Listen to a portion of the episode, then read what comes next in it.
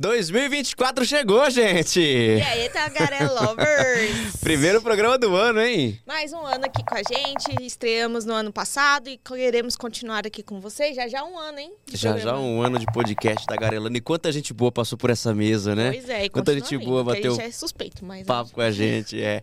E como sempre, né? A gente reforçou muito isso no ano passado, mas como sempre, se você tá chegando hoje aqui no canal, seja sempre muito bem-vindo. Obrigado por estar aqui com a gente. Mas você precisa fazer algumas coisinhas, né? É, ano novo, inscrito novo, vai.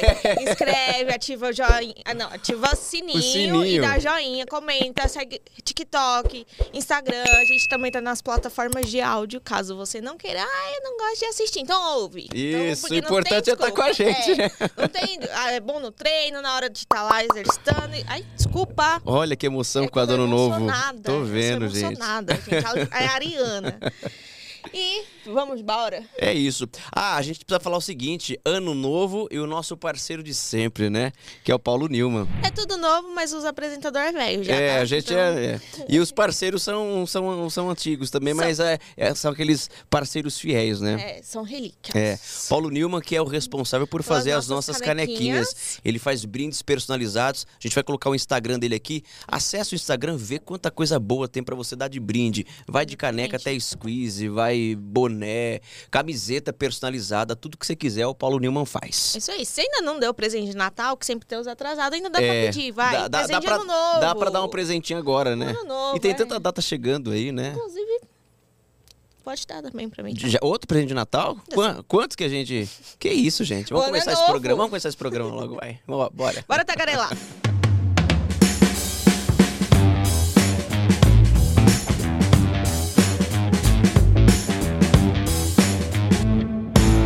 O nosso primeiro convidado do ano novo é um dos principais delegados da Polícia Civil de São Paulo. Gente, são 38 anos de carreira.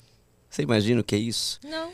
38 anos de carreira, estando à frente de grandes casos, casos de repercussão, e uma atuação muito forte em ações no centro de São Paulo, contra o tráfico de drogas, ali na Cracolândia. E a gente vai falar muito sobre isso porque é um assunto importante e crônico da cidade de São Paulo. Vamos falar muito sobre segurança pública, as expectativas para 2024 e um pouco da carreira dele. Seja muito bem-vindo ao Tagarelano, doutor Roberto, Roberto Monteiro. Monteiro.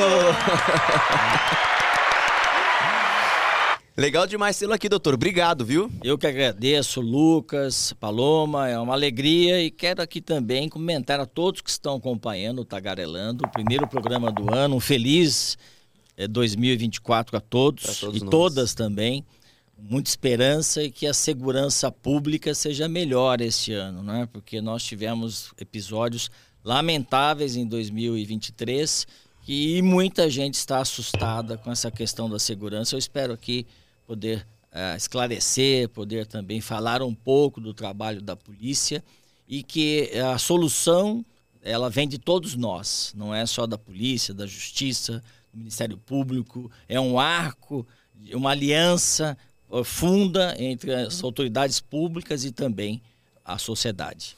Doutor, o que está acontecendo com o centro de São Paulo? Como pode a maior cidade do país ter um centro tão abandonado e hoje as pessoas elas andam com medo? Hoje não dá mais para você caminhar pelo centro segurando o celular, porque não é garantia de que você vai voltar para casa. O que está acontecendo, doutor? Exato, Lucas. É uma pergunta que tem várias respostas, porque ela é faseada, né? Primeiro o celular, né? Hoje, estou vendo aqui o da Paloma em cima da mesa. O celular hoje é objeto de desejo dos criminosos. Não só pelo valor eh, daquele do aparelho, mas sim também pelo aquilo que ele pode oferecer aos marginais de dados pessoais, bancários. Então, o celular aberto, por exemplo, isto é, é, ou tirando uma foto, filmando, ou num aplicativo de rotas desbloqueado, é, ou em qualquer situação que ele esteja desbloqueado, ele vale mais ainda na mão do receptador e o bandido recebe mais por ele. Porque daí vem uma equipe de criminosos atrás daquele receptador justamente para garimpar dados importantes dentro do aparelho celular. O primeiro dado é justamente o mais relevante, que é o dado bancário, as informações bancárias. Depois tem as informações pessoais que podem gerar a prática de estelionatos, Lucas, Paloma, e também depois a engenharia social que vem dos contatos que a pessoa armazena. Então, o, é uma porta aberta para a prática de crimes. Aí vem a segunda fase da, da pergunta, que é o centro de São Paulo. O centro de São Paulo eu exerci o cargo, e você me acompanhou bastante como jornalista, como repórter, é, por quatro anos consecutivos.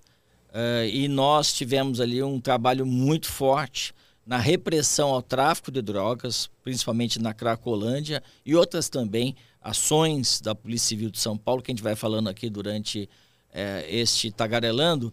Mas é, nós temos também uma origem histórica para o problema. O centro foi abandonado, Paloma, depois de muitos anos de aqui na capital paulista de ser o centro de tudo, né? Além de ser o centro da cidade, era o centro dos acontecimentos. Os mais antigos que estão nos acompanhando vão lembrar do mapping, vão lembrar da Mesbla, vão lembrar ali da, daquela Vila Ipiranga cheia de cinemas. Era o centro é, também bati no microfone. Acontece. Acontece, doutor. Era o centro, era o centro ali onde tudo acontecia. Com a mudança é, para a Venda Paulista, o espigão da Paulista, dos bancos, das corretoras, do centro comercial mesmo, né, mais forte, centro econômico. E depois com a mudança para outros pontos de São Paulo, o centro foi sendo abandonado e tomado inicialmente é, por, é, pela prostituição, isso há 30 anos atrás, pela indústria do cine pornô, também ali em volta da antiga rodoviária de São Paulo, é, que era é, justamente em frente à estação de trem ali, estação da, da Júlio Prestes. E isso foi degradando o centro de São Paulo, imóveis abandonados, às vezes também ocupados, enfim, uma degradação que foi é, caminhando e junto com ela veio a criminalidade. Então é um local onde nós temos o, o, o trânsito, vamos dizer assim, de mais de um milhão de pessoas por dia. É o maior hub de transporte da América do Sul. Então um milhão de pessoas passam, fora aquelas 300, 400 mil que moram no centro. Então é um prato cheio para a ação de criminosos ali na. Eu trabalhei ali na, na São João, na São João ali com a República, e é um caos. E isso eu trabalhei em 2015, 2016 e já era. E lá a gente via muito a gangue da bike. Eu já tive celular furtado por gangue da bike. Só que não foi na, no centro, nesse caso foi ali na, na Barra Funda mesmo, na Rua do Bosque, era a rua de trás da minha casa. E os caras são tão rápidos, tão rápidos, que você nem consegue ver. Não vê assim, onde eles surgem, Você né? só vê um, um vento, de repente, opa, cadê meu celular? Doutor, tem como, como barrar esses, esses moleques, né? Eu vou usar o termo mais. Porque são criminosos. Claro. É, sendo que eles têm a agilidade, a rapidez e a maior cara de pau, porque não usam máscara, não usam disfarce, é tudo na, ali na luz do dia. Eu ainda saí na, no auge da emoção gritando: pega ladrão, pega ladrão. Adiantou de nada, porque ninguém ia fazer nada e o cara entrou lá pro meio de uma comunidade. Tem como para essa gangue da bike que hoje em dia eu acho que é o maior terror de São Paulo? Tem como sim. É, na minha gestão na Seccional Centro, eu falo da Seccional Centro que foi a mais próxima, né? Mas eu uhum. tenho 38 anos, como o Lucas disse, de carreira. Aprendi muita gente na minha carreira, fiz muitas operações. Eu sou um delegado de linha de frente, apesar de ser classe especial 23 anos, que é semelhante a coronel da Polícia Militar, eu vou com a minha equipe, gosto da linha de frente. O Lucas me acompanha é. em várias operações. Classe especial quer dizer que o senhor nem precisaria estar tá, na Nem precisaria, né? Na verdade, é mais comanda, né? é. mais a distância. Uhum. Mas eu gosto dessa, desse né? contato né? com, com a ação policial e com a população também. Eu, até por conta disso, eu tenho um apelido de delegado do povo, porque eu gosto de conversar, dou meu celular para as pessoas, falo, olha, precisar me chame, qualquer dúvida, qualquer necessidade da polícia. Mas enfim, ah, então nós aprendemos na minha gestão 11 mil celulares na região central. É, justamente celulares furtados, roubados, receptados. E nós também aprendemos muitas bicicletas. E aprendemos muitos menores também e prendemos, existe uma divisão de aprender menor e prender maior de idade, muitos é, por furto de celular mediante destreza, que você falou rapidez, né? Passa e leva o celular. Até o ano passado, uma repórter de uma emissora de televisão estava fazendo uma matéria para um programa nacional e ela foi é, quase, Quase furtaram é, o celular dela. Vixe, Mas em- alguns A episódios. Bruna foi, né? A Bruna, A Bruna Macedo na época da CNN, É. teve o Marcos Guimarães pela Record também, a- essa a repórter da, da Globo. isso. Teve muito caso. Gente, Então, eles não se intimidam nem não com se intimidam câmera. com câmera. Então, mas daí a gente esbarra num problema, quem está nos assistindo também vai saber do que eu vou falar. A nossa legislação no Brasil penal é muito fraca. Nós, infelizmente, temos o país onde a impunidade é a regra, a punição é a exceção.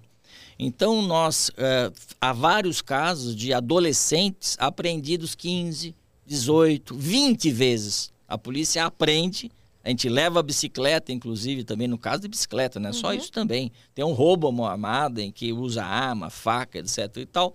E ele eh, vai para uma audiência na, no no- na- na- vara da infância e juventude e volta. E no dia volta. seguinte para o mesmo local com outra bicicleta, né, que ele tem poder econômico para comprar ou até furtar outra. Enfim, e volta. E o maior de idade não muda muito essa realidade que de ter a- essa a situação em que a lei, como não há violência, Paloma, eh, tomou da tua mão, não houve violência, a destreza.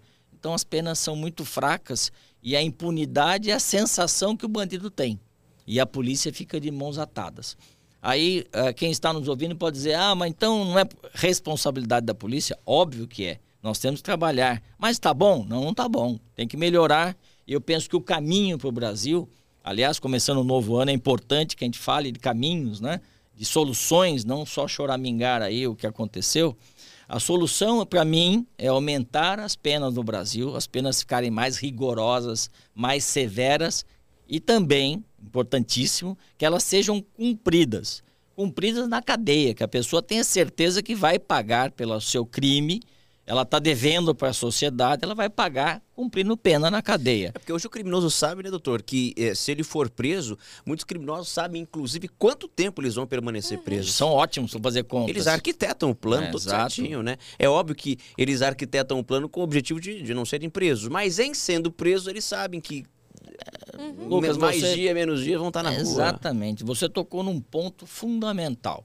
Hoje em dia, a cadeia não ressocializa nem reeduca ninguém. Só guarda o cara. guarda o cara, ele vai chegar lá, tem os brothers dele lá na cadeia. Ah, eu sou da facção tal, você também é, que legal, estamos aqui juntos. Se tiver um celular na- lá na cadeia, eles vão fazer aqueles golpinhos de ficar ligando para os outros, falando que é de banco, que é da, do INSS, para tomar dinheiro de idosos, Ó, tô com a sua principalmente. filha aqui. Exatamente. Quem não recebeu, né? Não um é? telefonema Sua mãe, desse. quantas vezes sendo seu pai? Inúmeras. É, eu já fico com raiva, porque liga, né, papai, com vozinha fininha, minha, uma filha tem 22, outra 24, não tem mais essa voz. Você já fala assim, leva, fica, É, né? as duas estão se formando em medicina esse ano aqui, 2024, enfim.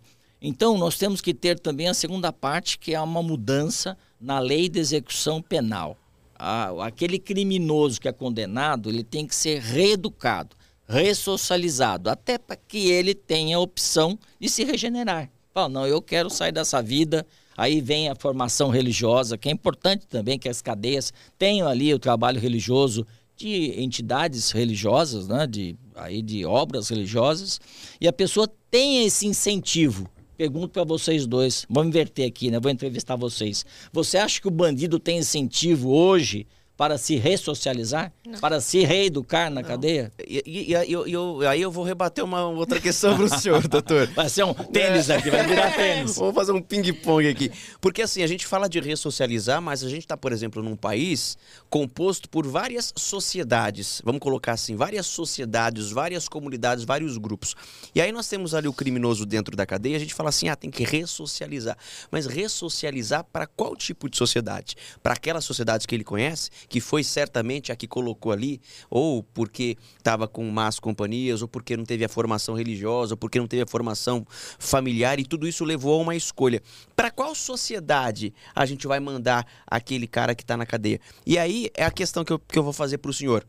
Quando a gente fala em ressocializar, eu acho que a gente tem que pensar em colocar o preso para trabalhar, em colocar o Exatamente. preso para produzir. Em troca de, sei lá, um dia menos de pena, não sei. Eu, eu Isso sei- já existe. Existem algumas coisas, mas assim, o senhor vai poder falar muito melhor do que eu, mas é o que o senhor falou. Tem incentivo pro cara o cara tem que aprender, na minha opinião, uma profissão dentro da cadeia. Ele tem que Exatamente. produzir. E mais, eu vou complementar, Lucas. Você está coberto de razão. Eu creio que é, hoje em dia o que, que é a cadeia? Quem está nos assistindo vê. É um depósito de pessoas. É isso. Fica lá todo mundo amontoado, falando de crime, de crimes. lá a levando prova. faculdade, PHD, É. Paloma. de- Ah, vou sair PHD da cadeia, vou, vou tô aqui na facção. Mas ah, é verdade, gente, Vou o sair crime especial, comanda doutor em de criminalidade. Em- Doutor em assaltar, em roubar, em sequestrar, etc e tal. Então, veja bem, é importante que haja, sim, um curso profissionalizante, que haja vagas de trabalho, não tem cotas para negros, para índios, para quilombolas, tem que ter também cotas para pessoas que são ressocializadas, que estão preparadas para voltar na, à sociedade com uma profissão. É, é o normal.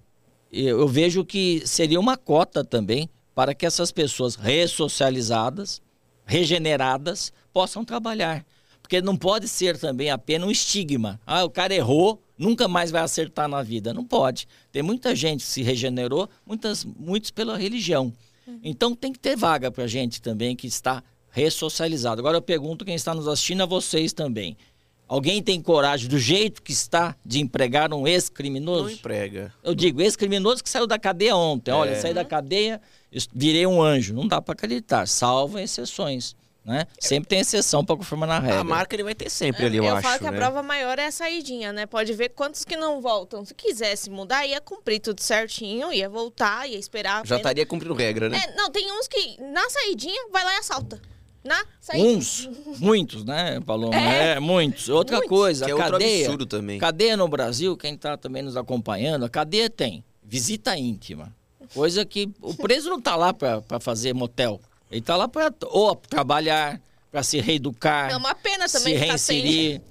É, então, a, a- a pena tem caráter expiatório. O que, que é? De sofrimento, purgar lá ó, pelo crime que ele cometeu à sociedade. E quantos que foram vítimas? Quantos morreram? Quantos que perderam o seu patrimônio? E tem que pagar por isso para a sociedade. Mas também tem que ter uma forma de que ele não tenha essas saidinhas. É, porque ah, vou ter saidinha, vou, vou ter um benefício aqui, estou na rua, que o Lucas falou no começo aqui da nossa conversa. Ele faz conta. Hoje em dia até celular tem calculadora. Faz a conta, ah, vou, deixa eu ver, 4, 5 anos de cadeia, 6, vou ficar um ano e meio, um ano e oito meses, pego tal E ele coisa. tem representante aqui fora, né? Claro. Ele- É ramificado isso. E mais, se nada, eu falo assim, é, e às vezes quem está assistindo até fica espantado, né? Se nada for feito, o Brasil, do jeito que está caminhando, vai se tornar um narco-estado em 10 anos. Sabe o que é narco-estado? Tem o México como exemplo, com todo respeito ao México, mas é um narco-estado. Lá tem um governo constituído, mas os traficantes que mandam, as facções criminosas que mandam. Nós não podemos ter isso no país. Então, nós precisamos ter leis mais severas, lei da execução penal revisada, para que o preso, ninguém está aqui falando em colocar o preso em masmorra da Idade Média, não. Tem que ser ressocializado. Não pode bater na mesa, nem faz barulho. Tem que ser ressocializado, tem que ser regenerado. Senão não adianta aprender. É, eu tenho a impressão que hoje se fala muito, muita gente entra nessa defesa. Ah, os presos eles estão todos amontoados nas celas, eles estão sofrendo, eles primeiro que cadeia não é parque de diversões. O cara não tá ali Exatamente. pra, pra De viver férias. É, de férias. Colônia não de tô férias. dizendo que tem que, ah, o cara tem que viver em condições precárias, subhumanas, comida estragada. Não, gente, não tô dizendo isso. Eu tô falando que tem ali o limite, né? Hoje o preso ele tem muito mais do que direitos, doutor. Preso tem benefícios. Pra mim um dos principais benefícios e um dos mais absurdos Tem salário. é essa saidinha. Tem salário, a família recebe a bolsa detenção. Essa saidinha pra mim é um absurdo. A questão da audiência de custódia, doutor, eu tenho várias ressalvas porque a polícia tem um trabalho imenso pra prender o cara, prende, daqui a pouco o juiz solta. Ah, mas não, olha, é tem que tomar cuidado. Não é o juiz que solta. Não é o Ministério Público que não é firme. É a lei que é fraca é. no Brasil. A lei. Eu digo o seguinte: até quem está ouvindo pode se assustar. Mas do jeito que está hoje, o crime é, compensa Então, no que- Brasil. que terrível então, é um reconhecer isso. Você absurdo. come, toma banho, toma banho de sol, tem, tem mais alimentação do que gente que às vezes que Ah. tem que trabalhar e não tem o que colocar no prato. de- Perfeito, Paloma. Eu quero. Muita gente está nos assistindo, ou sabe dessa realidade, ou ouviu falar. Tem gente que não tem três refeições por dia com. Exatamente. Ah, então, um detalhe: com proteína. carne, peixe ou frango. Ah, muita gente no Brasil, o tagarelano chega em todo o Brasil, tem muita gente que sabe que as pessoas não têm isso. Tem mãe que tem que escolher qual filho vai comer hoje. E o preso tem. O preso tem vários benefícios. Eu volto a dizer, não estou defendendo masmorra da, da, da, da, da- desculpa, da Idade Média. Não, não é Mas extremo. Tem é. que, ter, tem que ter uma função a pena. Não é só tirar o preso da sociedade que e ele tá guardar ele debaixo do tapete. Não, tem que ter uma, uma sensação de estou sendo punido, estou pagando o meu crime à sociedade, mas estou tendo a chance de mudar, de me regenerar, de ser produtivo para a sociedade. Senão, não tem sentido. Nossa, o trabalho da polícia, que é um trabalho muito duro, cada dia que passa, nós, o governo estadual, a prefeitura de São Paulo, o governo estadual também, aumenta a DGEC, aumenta a DGEM, que é da Polícia Militar, as guardas, os guardas civis, todo o Brasil, aqui em São Paulo metropolitano, aumento efetivo, mas nós estamos enxugando o gelo, é uma, é uma frase comum, mas é essa a realidade, porque a legislação é fraca e hoje a, a impunidade é a sensação que se tem. Entendeu? Não dá nada mesmo. Vou lá assaltar, não dá nada. Não pode ser assim, gente. Doutora, a Paloma falou agora há pouco da, da gangue da bike e hoje tem gangue de tudo. Tem a gangue também no centro de São Paulo, a gangue da pedrada. Eu fiz essa reportagem, até pedi pro Eric colocar pra gente, trouxe pro senhor assistir. Boa. O que aconteceu comigo fazendo essa reportagem? A gangue da pedrada, o senhor sabe muito bem. Os caras vão lá, se aglomeram, jogam pedras ou qualquer objeto que possa quebrar o vidro do carro. E como a Paloma disse, de bike é rápido, eles são, né? Eles têm destreza. Com a pedra também, eles quebram o vidro, eles pegam o celular da mão do passageiro, ou então ali daquele suporte onde geralmente as pessoas aqui em São Paulo usam. O celular, em questão de segundos, é levado. E isso era comum antigamente, pelo menos que a gente fazia matéria, em rodovias, né? Para as pessoas. Que os ficava debaixo dos viadutos, e tudo né? mais. Agora não, agora é na, na frente de todo mundo. É, ou é centro. pedra, ou é vidia, Isso. a, coisa, a broca de né? vidia, Exatamente, qualquer coisa ou é uma quebre. vela de carro. É. Doutor, olha o que aconteceu comigo fazendo uma reportagem. Vamos ver. Esse é o repórter que não pode pisar no centro de São Paulo. Ele pisou no centro, o pessoal quer roubar ele. Ele pisou no centro, ele flagra assalto. Você lembra que a semana passada nós mostramos o Luquinha tava no carro é, com a câmera ligada e ele flagrou um assalto? Dessa vez tentaram roubá-lo. Olha só, olha só, lembra dessa imagem Foi a primeira passada? reportagem essa, doutor. O Lucas Sim. Carvalho voltou pro centro. Olha ó. no canto da tela. passada, ó, lá na frente, lado esquerdo, ó. Na frente da caminhonete, lado esquerdo, ó. Pum, flagrou. Esse nem usou pedra, né? O O vidro estava aberto. recebeu Sim. outras denúncias e outras imagens. Coloca as imagens novas aí. Aí, e ó. o Lucas foi E sem medo, sai andando. de assalto no centro de São Paulo agora pouco. Como se nada tivesse tudo pra você. Agora olha essa segunda da reportagem, doutor. Ó, Aqui, aqui, ó. Aqui, ó. Aqui, ó. Lá. Carro da reportagem, carro da Record. Olha que safado. de ser atacado aqui. Mas não quebrou o vidro, né? Não quebrou o vidro. O vidro E com o pessoal tá dentro. E o que me chamou a atenção, a polícia na esquina, A doutor. polícia ali, ó. O que a gente vê aqui em São Paulo. A polícia tá aqui na esquina. Isso é centro de São Paulo, a polícia na esquina e o cara quebrando o vidro com gente dentro. policial em pé ali, ó. Tem um policial em pé, então, do lado. Tá fora do carro até. Peraí, repete a imagem, repete a imagem, por favor. Começa quente o programa, hein? Doutor, eu Hoje fiquei eu impressionado com isso. Valeu, vamos Eric. Obrigado, viu? Mas olha, nós tivemos aí no final do ano passado, nós tivemos um ataque ao Bar Brahma, que é um bar tradicional aqui na Uhum. Ipiranga, com a São João, tem até a música do Caetano, né? E tivemos também no McDonald's ali da Praça da República. E dois policiais estavam ali naquele episódio do McDonald's e ficam. A, a situação do policial é muito difícil. Porque ele, ele, se ele sacar uma arma, ele vai ser aí, pode ser condenado. Ah, puxa, só estavam atacando, atacando pedras e tal. Eh, Se Eles ele, minoria, né? se ele não toma uma ação, ele é também eh, punido por negligência. Eu fiquei impressionado, impressionado porque eu costumo ouvir sempre pessoas que passam por isso, pessoas que são roubadas ou que sofrem esses ataques, e eu, na condição de repórter, passei por isso, senti na pele. Graças a Deus, nada de pior aconteceu. Não levaram o celular da gente, da equipe, não quebraram o carro da Record. Mas assim, eu estive por alguns segundos no meio do furacão. E aí eu fiquei pensando, eu estive de fato ali no meio. E foi, eu acho que o momento que eu falei, gente, o centro de São Paulo tá largado mesmo. Minha mãe mora em Araçatuba, 500 quilômetros aqui. Jamais eu vou levar minha mãe para conhecer o centro de São Paulo. Demais. E você sabe que o centro de São Paulo tem um, ah, um potencial turístico muito grande, entendeu? Todos os centros de qualquer capital do mundo é uma atração para os turistas, né? E aqui não, nós temos esse problema que é crônico aqui em São Paulo. E muitos deles Mas não são é em São Paulo, idade. é no Brasil. O Rio tá bom? Olha, eu adoro o Rio de Janeiro. Adoro Copacabana, Ipanema, Ah, eu também. Leblon. É o para mim é o lugar mais lindo do mundo geograficamente falando. Não tem lugar mais lindo no mundo.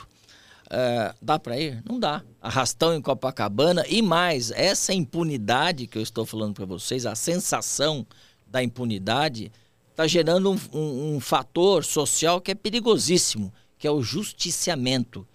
Grupos lá em Copacabana, por exemplo, ano passado teve muito isso, estamos no início de 2024, mas tivemos muito isso no final de 2023.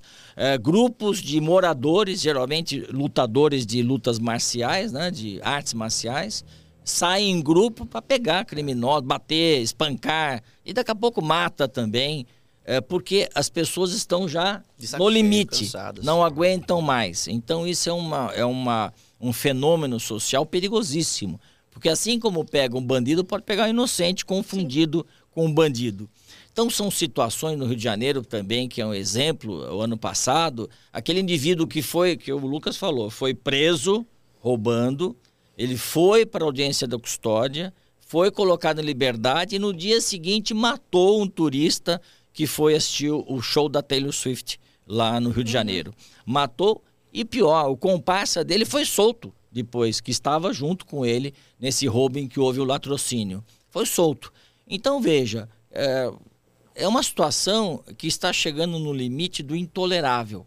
E o Brasil não pode ficar à mercê disso. E, infelizmente, nós temos aí alguns partidos de esquerda, a maioria absoluta deles, vamos dizer assim, que apoiam essa situação de não aumentar penas, não tornar mais severa a lei de execução penal e defendem. E quando vê uma votação para aumentar o furto, pena do furto, do roubo, melhor dizendo, eles votam contra. Então, aí eu vi uma candidata aqui, não vou dizer nome, mas candidata, pré-candidata a prefeita de São Paulo, e ela foi vítima de um quebra-vidro. Quebrou o vidro do carro, machucou ela um pouco, os estilhaços tal. Ela criticou a segurança pública, criticou a prefeitura, etc e tal. Só que quando é necessária a presença do deputado em, em plenário para votar uma lei mais severa, eles não votam. Eles não, não, não apoiam, são contra. E tem um representante aí máximo da esquerda que fala: puxa, mas só levou o celular para comprar uma cervejinha. Oh, que pena, né? É, é- é a função social, isso aí, é a sociedade que impõe. É uma mentira isso.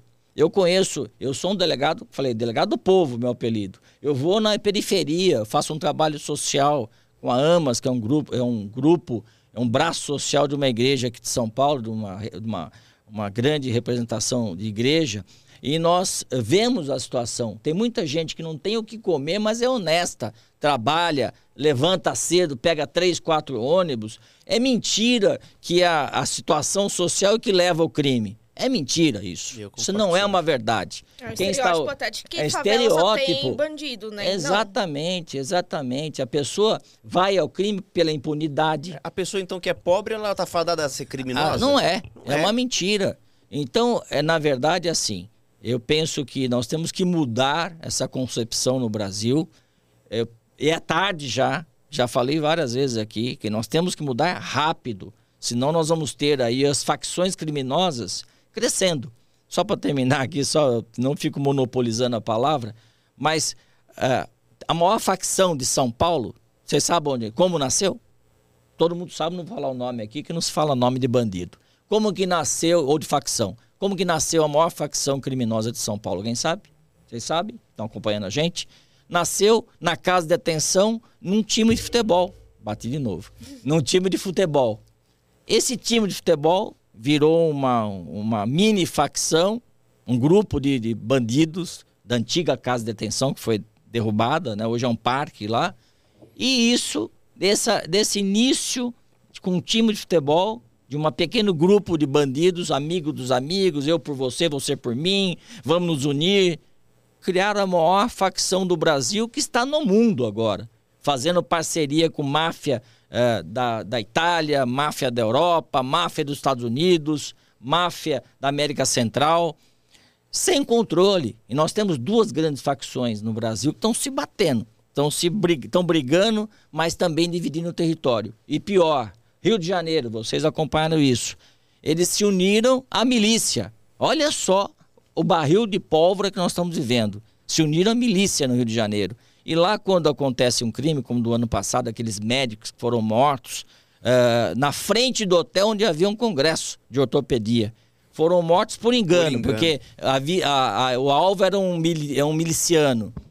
Aí o que aconteceu? O crime organizado matou quem matou e apresentou para que não atrapalhe o tráfico de drogas. Então é o crime, é a facção criminosa que julga, que condena, que mata, e porque tem pena de morte e a no lei Brasil. do crime deles. funciona.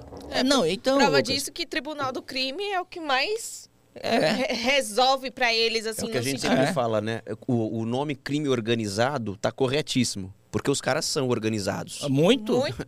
Os caras são super são inteligentes, mas usam a inteligência pro mal. Pro mal. Tem lei própria. Tem lei própria tem e a lei, lei própria. funciona deles. Às tem vezes julgamento. As... Tem aluno que me pergunta, até falou uma, fora do ar, né? Perguntou Foi. se eu, eu sou professor da Academia de Polícia, também sou professor universitário. Não estou ministrando aulas porque realmente o tempo fica curto. Mas muita gente pergunta, Uh, tem pena de morte no Brasil? Tem que ter. Falei, mas já tem. Como já tem? Não tem. Tem, tem pena de morte no Brasil. No Deles, dos bandidos. Eles têm pena de morte. E lá funciona, tá? Se errou, e cortam a cabeça às vezes. É pra provar. de crueldade. É, pra, é a lei perdão, do crime. Não, não, tem, não perdão, tem perdão, não. E nós, sociedade, estamos aqui de bracinhos cruzados vendo tudo isso acontecer. Então, quando pergunta, é culpa da polícia? Não, não é.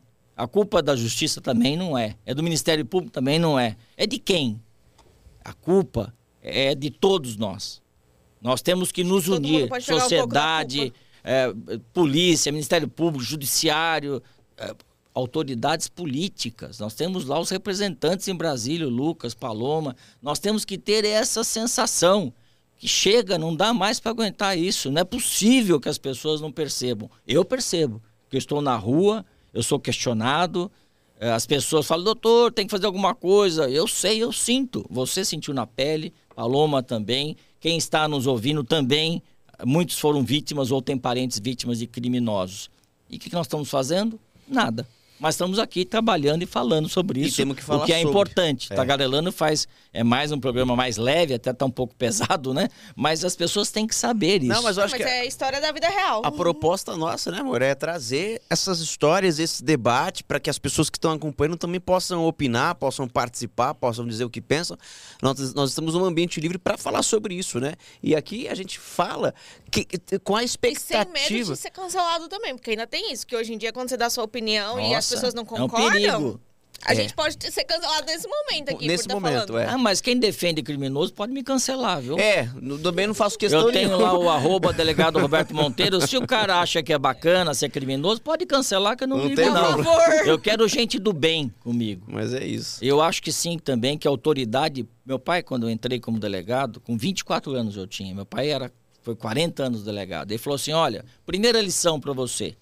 Não existe autoridade pública, funcionário público, você é funcionário do povo, você é autoridade do povo e você tem que prestar contas à população. Então essa é a minha obrigação que estou fazendo aqui com vocês.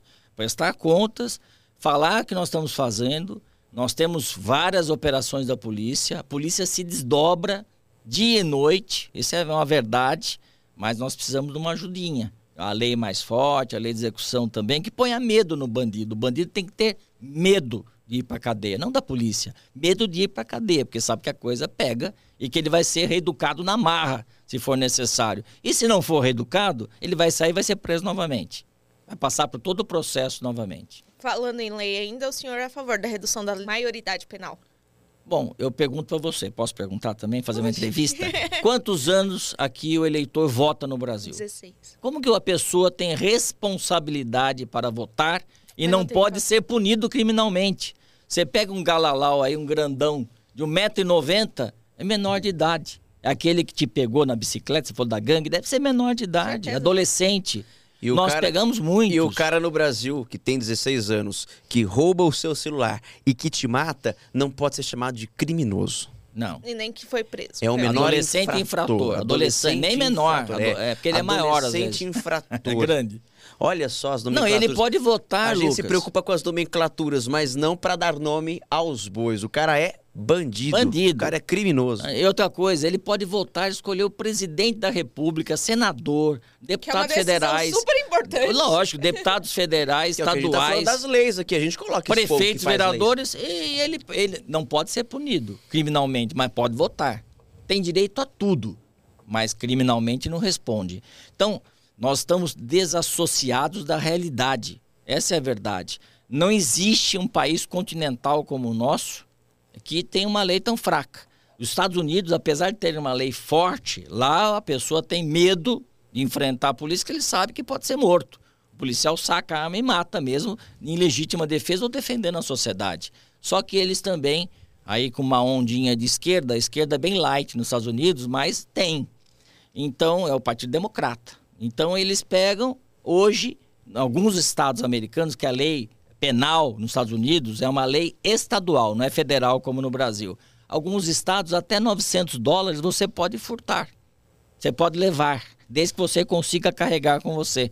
A Califórnia é um exemplo.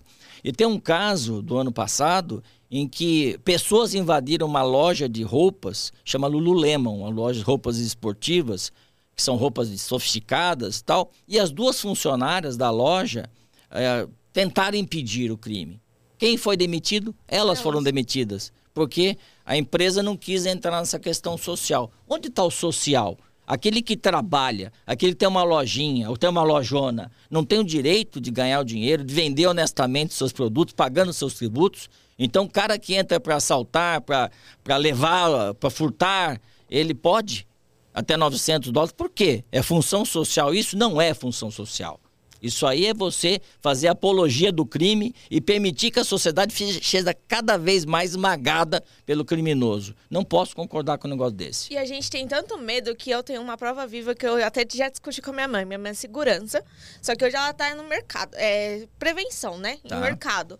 Ela não pode abordar uma pessoa, mesmo que ela vê furtando, porque a empresa não deixa. Ela só está lá para monitorar. Então, assim, eu E falei. não é na Califórnia, tua mãe não, Não. trabalha nos Estados Unidos. É São aqui. Paulo. É São Paulo mesmo. Tá É. aqui pertinho. Tá aqui pertinho. Fala Mas assim, como que você pode? Não, pode. não, porque ah, alguém pode falar que a gente tá né, usando força, que não sei o quê. Não pode. Eu falei assim, então, pra que, que tem sua função? Já discuti isso com ela. Ela falou assim, a gente também não entende. Ela vai lá, relata, põe num caderno, né? Faz a- a- a- o relato, mas não pode abordar a pessoa mesmo Mas, que mas se o cara estiver pegando e guardando a bolsa, ela tem que ficar de mão cruz, braços cruzados? Só, é, é tipo isso. Mas tu não precisa dar segurança ali. É, não. E- mas, mas é veja, a- é, o medo de ser julgado Sabe- por sociedade, porque já teve em vários casos Carrefour, Mercado Grandes, assim, que é, foram fazer alguma coisa, foram vistoriar, gravaram e, e caíram no cancelamento das pessoas. Então é isso, a gente, hoje em dia a gente vive com medo do que vão pensar e a gente não faz a nossa função. É o que eu penso. Porque É. os donos de empresas, nesse caso que é o, é o mercado privado, né, o dono que decide, ele prefere ficar bem para o público do que impedir o que tem que realmente ser impedido. É, é- é uma, essa questão da impunidade que nós estamos falando. Você fomenta a impunidade. Isso é pior para toda a sociedade. Se ele é dono do mercadão e quer dar de graça a mercadoria dele, ok, bate de novo. O problema é dele. Só que isso ele fomenta a impunidade no Brasil e faz milhares e milhares de vítimas, entendeu? O que eu falo é o seguinte: se a pessoa tem dó do bandido, adote um bandido de estimação, leva para casa o bandido, põe lá na tua casa, adote o bandido. Tem dó do bandido, faz isso. Eu não tenho dó, eu defendo a que apenas reeduque. Vou voltar aqui para falar, senão vamos me cancelar também. Ah, esse delegado é fascista. Não sou fascista. Eu sou humanista. Eu quero que o preso se reeduque, que ele adote uma religião se ele quiser, que ele saia de lá com uma profissão e com uma oportunidade de trabalho. Ok, defendo isso. Só que não podemos ter bandido de estimação. É bandido, ah, não, ele é bandido, mas não é Isso tão vale assim. pra político também, viu, gente? Ah, vale para todo mundo. Para o bom entendedor, né? Meia palavra deve bastar. Mas não pode ser assim. Não pode ter essa leniência, essa moleza com o bandido. Porque as pessoas estão sendo vítimas. É, todos os dias, você que está me assistindo, você sabe o que eu estou falando. As pessoas estão ansiosas. Aí vem aquelas, aquela fenômeno social que é péssimo, que é o justiciamento. E vai acontecer. Começou no Rio ano passado e E vão acontecer outros episódios, entendeu? Linchamento, as pessoas querem fazer com a própria mão, porque elas se sentem desamparadas. É isso que você falou. Tipo, já que a polícia, eles acham, né? Já que a polícia não vai fazer, a justiça não vai fazer, a gente vai lá e faz. É. E, e, evidentemente que é um caminho super perigoso, como o doutor falou. Isso não é justificável. Mas a gente compreende que o que motiva é essa sensação de impunidade, é essa sensação de que ninguém está olhando por nós. Então, quando esse grupo de justiceiros se une para fazer esse absurdo, porque na verdade ele acaba se tornando um criminoso fazendo também. isso também, é. é pagar o crime com o crime. Mas o que está motivando ele? O que está motivando ele é um sentimento que é aí sim, o sentimento a gente compreende, que é aquele sentimento de impunidade, de que ninguém está olhando por nós, de que ninguém está fazendo e eu preciso resolver, eu preciso dar o meu jeito, né? Então, porque as pessoas também são consumidas por raiva, ódio na hora. Aquela história de. Eu, eu fiz reportagens recentemente, o, o senhorzinho comprou um carro lá em 48 vezes, estava pagando mais de mil reais por mês ali, suadas prestações. Ele deixou o carro para ir trabalhar estacionado, não tinha seguro, porque, gente, hoje em dia nem todo mundo tem condições de ter seguro. Ou você tem o carro tão seguro. O cara pagou a parcela do carro ou paga para ter o seguro. Então o carro estava sem seguro foi trabalhar, voltou, o carro não estava mais lá. Entrevistei ele, doutor, ele chorando, porque tinha pago é, 11 prestações apenas, ele dividiu em 48, ele tinha quitado 11, ele vai continuar pagando o carro sem o carro estar tá na garagem. É, olha, nós fizemos aqui na Seccional Centro, aqui no centro de São Paulo, nós estamos até no estúdio aqui, é, fizemos a operação For Parts, que apreendeu 1.100 toneladas, vou repetir, 1.100 toneladas de motopeças no quadrilátero das motos ali do centro de São Paulo e nós fechamos 59 lojas com apoio da Fazenda Estadual para cancelar ou suspender também o CNPJ da empresa para não vender pela internet. Né? É, a questão é que essas peças são furtadas, roubadas, receptadas e também sem origem, elas são compradas por quem? Por aquele que tem moto ele está fomentando o crime, a receptação, o furto, o roubo, o e ele pode ser a próxima o vítima. O receptador é tão criminoso quanto o que furta. Não, e aquele que compra rouba. também. É. Aquele que compra objeto também responde. E outra coisa, ele está fomentando o furto e o roubo de moto. As pessoas estão matando, ladrões que matam, vocês viram aí, acompanham, lá na Record, você como repórter, arma na mão, para, para, para, e muitas vezes matam o motociclista para tomar a motocicleta dele.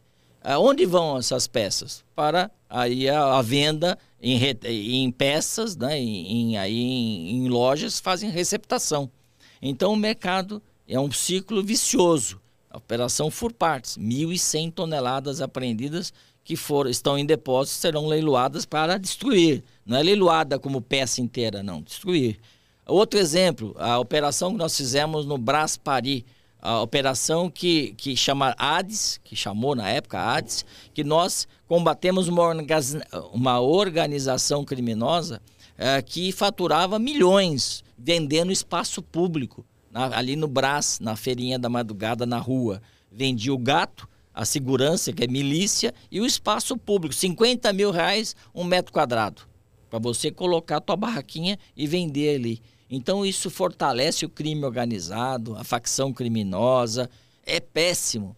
Então aí vem alguma, algumas leis que a gente vê desse atual governo. Ah, vamos fazer uma lei para proibir a arquitetura hostil. O que, que é? Para você não deixar a pessoa construir nada que impeça um morador de rua de dormir na porta da sua casa.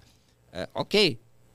Bom, qual é a visão? Você não pode impedir, mas a população de rua eu não estou dizendo que é culpada é, de nada, é a circunstância do país, uma pessoal, é bêbado, é que brigou com a família, mas aumentou 10, 10 vezes em 10 anos. Vou repetir, aumentou 10 vezes em 10 anos no Brasil.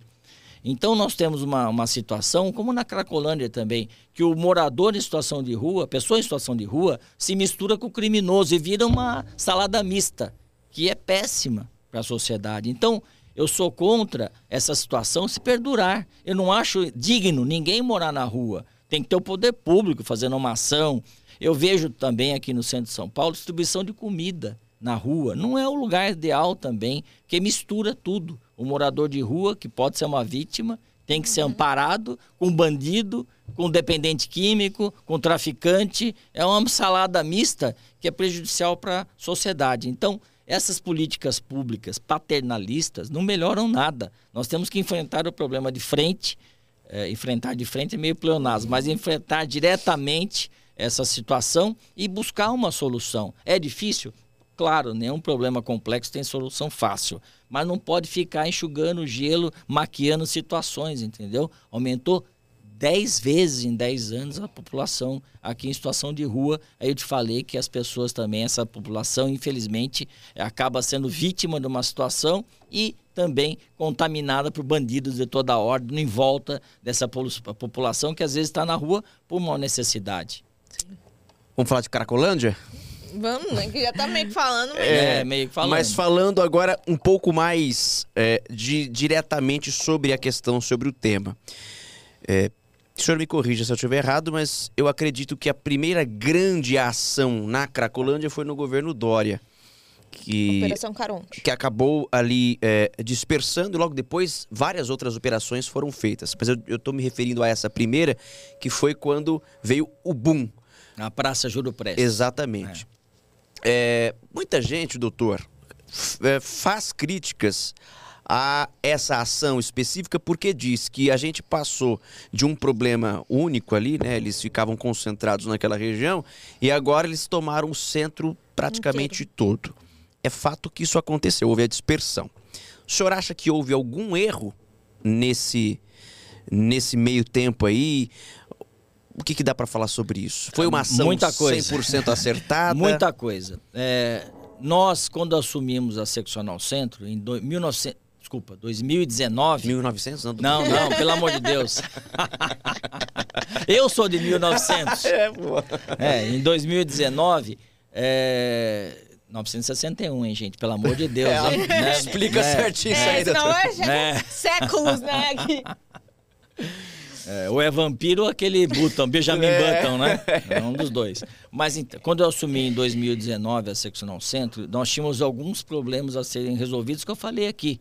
A questão da Cracolândia, a questão do Braspari, a questão também do quadrilátero das motos e outras operações tantas que nós fizemos. Eram duas por semana, o Lucas acompanhou várias. Várias. Várias. Cinco horas da manhã, nós ali, eu com o uniforme, minha equipe toda maravilhosa comigo.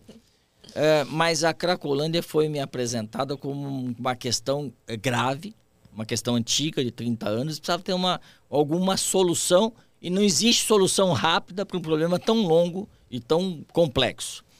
Mas eu fiz a lição de casa na época com a minha equipe. Nós estudamos muito, eh, exemplos internacionais, as melhores práticas, o que deu certo, o que deu errado.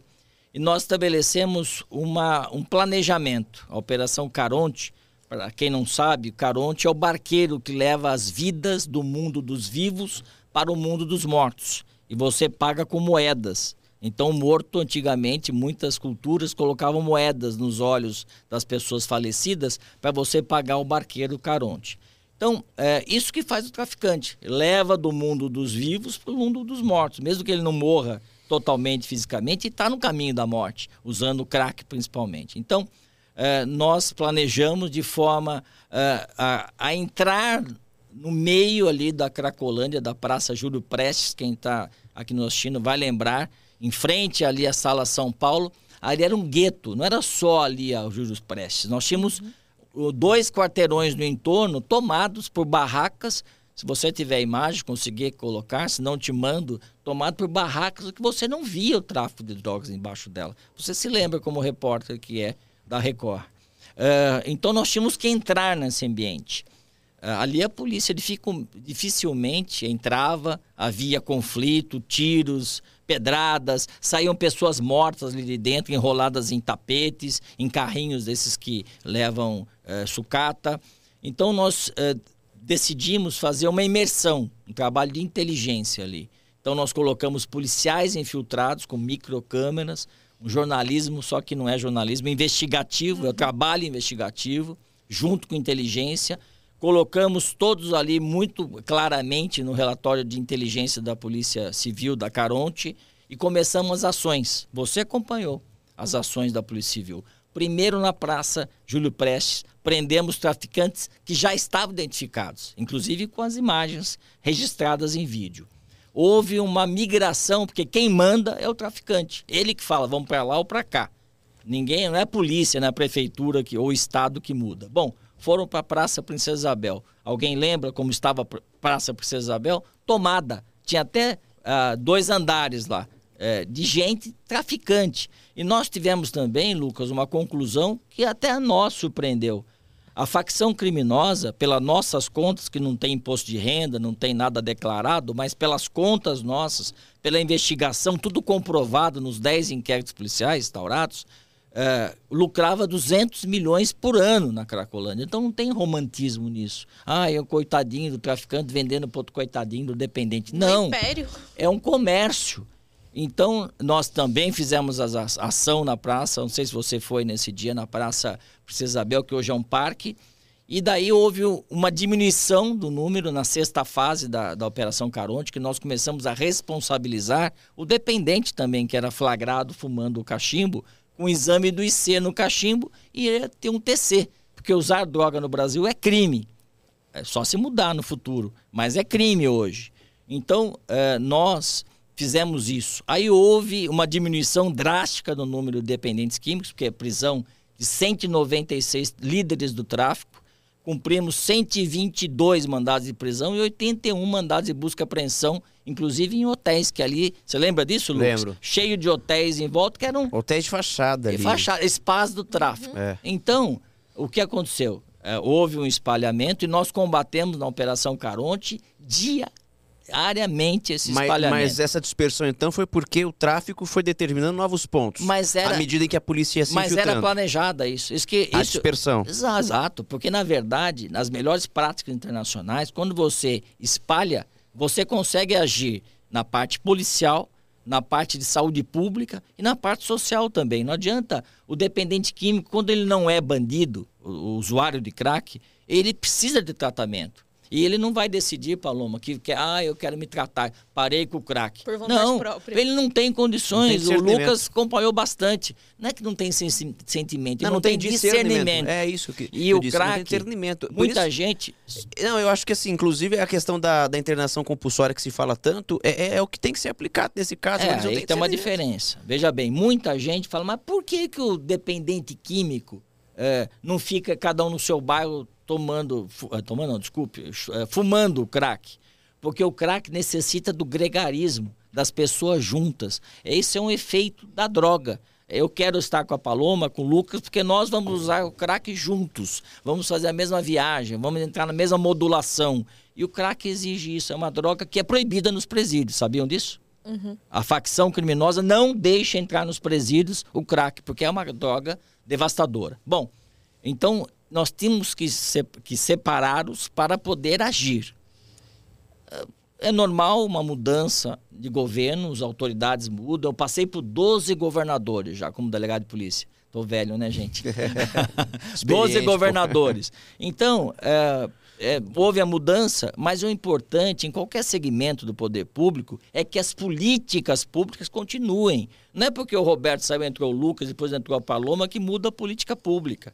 É, houve uma parada, então aumentou novamente o número de dependentes químicos e, e o tráfico tem uma característica que é bom que você que está acompanhando saiba. Ele se autorregenera. Você prende o 1, 2, 3, 4, põe lá com provas robustas, não sai da cadeia, todo mundo filmado. Lembra daquela menina lá, não vou dizer o nome aqui, uma menina bonita que foi pega? Nós tínhamos vários, vários, vários eh, aí minutos, quase uma hora de vários dias ela os vendendo droga. Então a defesa Ban- eu- na banquinha ali, ó, eu lembro dessa eu não imagem. sou traficante. Pô, mas tem uma hora de Não, filme. Então veja, é, o tráfico se regenera. Você prende 196, eles vão ser repostos. É como um soldado numa guerra. Por isso que a política pública não pode parar. É tolerância zero com o traficante e assistência social, também de saúde e internação. Tem três tipos. Voluntária. Sabe qual é, Paloma? Quando a pessoa quer ser internada. Sim. Involuntária. Quando a pessoa tem uma indicação médica e a concordância da família para ser eh, internada, para ser tratada. e a compulsória, que é uma decisão da autoridade. Ela precisa ser para salvá-la. Quando um, um juiz determina uma internação compulsória, não é para judiar do dependente, é para salvá-lo. É isso que é errado. A narrativa de muita gente da esquerda que fala: não, ele é uma vítima. É uma vítima, precisa ser salva. Ela vai ser vítima no meio usando crack? Ela vai morrer. Isso é salvar a pessoa, Lucas? Não é. Você conhece bem essa realidade, que fez muitas uh, ali, uh, reportagens Sim. ali. Doutora, a gente está já quase que finalizando o programa. Falei demais, o tempo gente. é curto, não, mas é Esse é pra microfone tem que bater mais para O nome aqui é esse, né, doutor? É tagarelando mesmo. Mas assim, só pra gente poder fechar, né, e a gente teria muito mais coisa para falar aqui sobre essa questão da Cracolândia, o senhor tá dizendo aqui que, que a intenção... Eu venho de volta. Se você quiser fazer uma mesa redonda é isso, aqui com alguém vamos... contra, a gente faz um Nossa, debate ia ser aqui. legal, hein? Ia ser legal. Isso é legal, vamos pensar nisso.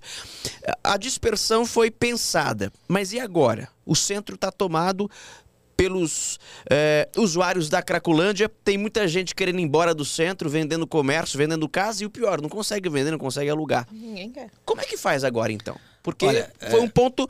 Beleza, vocês precisavam entrar lá. Mas e agora? Olha, eu, eu, o atual governo, não vou falar nome de governantes, até porque eu não falei de nenhum deles, né? É, até por uma questão que não estamos falando de política aqui. Então, é, o atual governo do estado tem se empenhado bastante, aumentou o policiamento, nós aumentaram também a DGEM, que é aquela o bico oficial do policial militar, do uh, Guarda Civil Metropolitano, ações também contínuas de policiamento, mas só isso não basta.